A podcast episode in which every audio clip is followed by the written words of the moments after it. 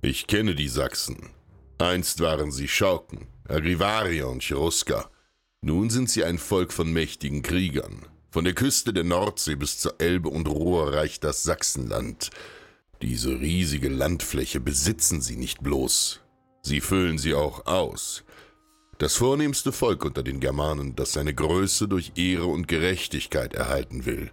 Sie leben von Fischfang, Jagd und Viehzucht. Ihre Äcker bearbeiten sie mit hölzernen Pflügen und dennoch haben alle ihre Waffen bereit und wenn es die Lage erfordert, den Mut zum Kampf. Die Sachsen sind frei von fremder Herrschaft und ihre Macht allein liegt in den Händen ihrer Stammesfürsten und alten Götter. Sie beten zu Wotan und Thor, zur Sonne und den Geistern der Bäume.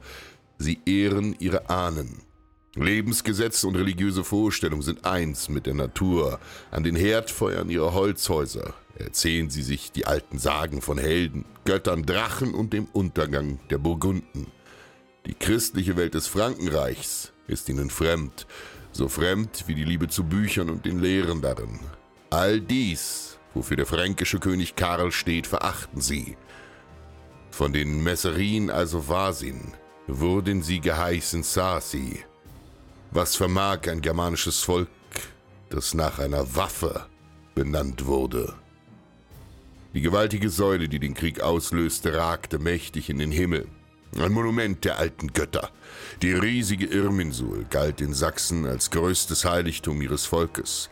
Doch welches Leid müssten sie ertragen, als Soldaten auf Befehl des fränkischen Königs Karl den Kultort heimsuchten und die heilige Säule in den Staub warfen ein Zeichen der Gewalt, um ein ganzes Volk unter ihren Christen Gott zu zwingen. Doch ein Germane lässt sich nicht zwingen, schon gar nicht in seinem Glauben. Nun griff ein ganzes Volk zu den Waffen, ein Volk, deren Vorfahren einst den römischen Feldherrn Varus in die Verzweiflung und in sein Schwert getrieben hatten. Nun sollten die schändlichen Franken das gleiche Schicksal teilen. Die Zerstörung der heiligen Städte, schürt bei den Sachsen ungeheuren Hass und in der Folge wurde jeder Christ, jeder Missionar getötet oder aus dem Land getrieben. Doch die Franken, die bereits halb Europa unterworfen hatten, duldeten keinen Widerstand. Durch ihre Panzerreiter waren sie den leicht gerüsteten Sachsen überlegen. Unbarmherzig schlugen sie zurück. Und das Land wurde gewaltsam besetzt, sämtliche Kultstätten niedergebrannt und der Glaube an die alten Götter unter Todesstrafe verboten. Sachsen war dem Untergang geweiht.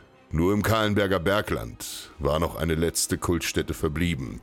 Doch es würde nur eine Frage der Zeit sein, bis die Franken anrückten und auch diesen heiligen Ort vernichteten. In ihrer Verzweiflung riefen die Sachsen alle verbliebenen Krieger zusammen, um die letzte Stätte der alten Götter mit ihrem Leben zu verteidigen. Die Reaktion Karls dauerte nicht lange.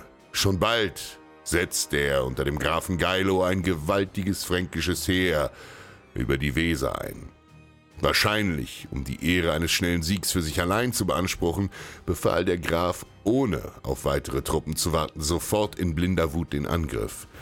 Doch die Sachsen wussten, dass sie in einer offenen Feldschlacht gegen diesen Feind keine Chance hatten.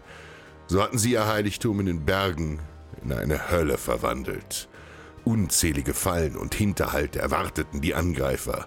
Ihre schweren Schlachtrösser stürzten im Galopp in tödliche Spieße, Fallgruben und Barrikaden.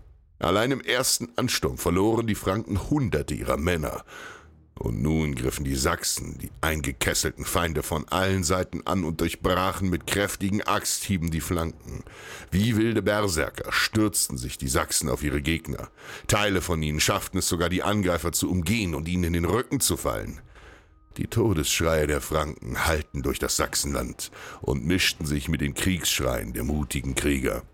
Der nahe Bach färbte sich schon bald rot vom Blut der Erschlagenen und wird bis heute Blutbach genannt. Fast alle fränkischen Krieger auf dem Heiligtum fanden an diesem Tag den Tod. Und die Sachsen siegten vorerst.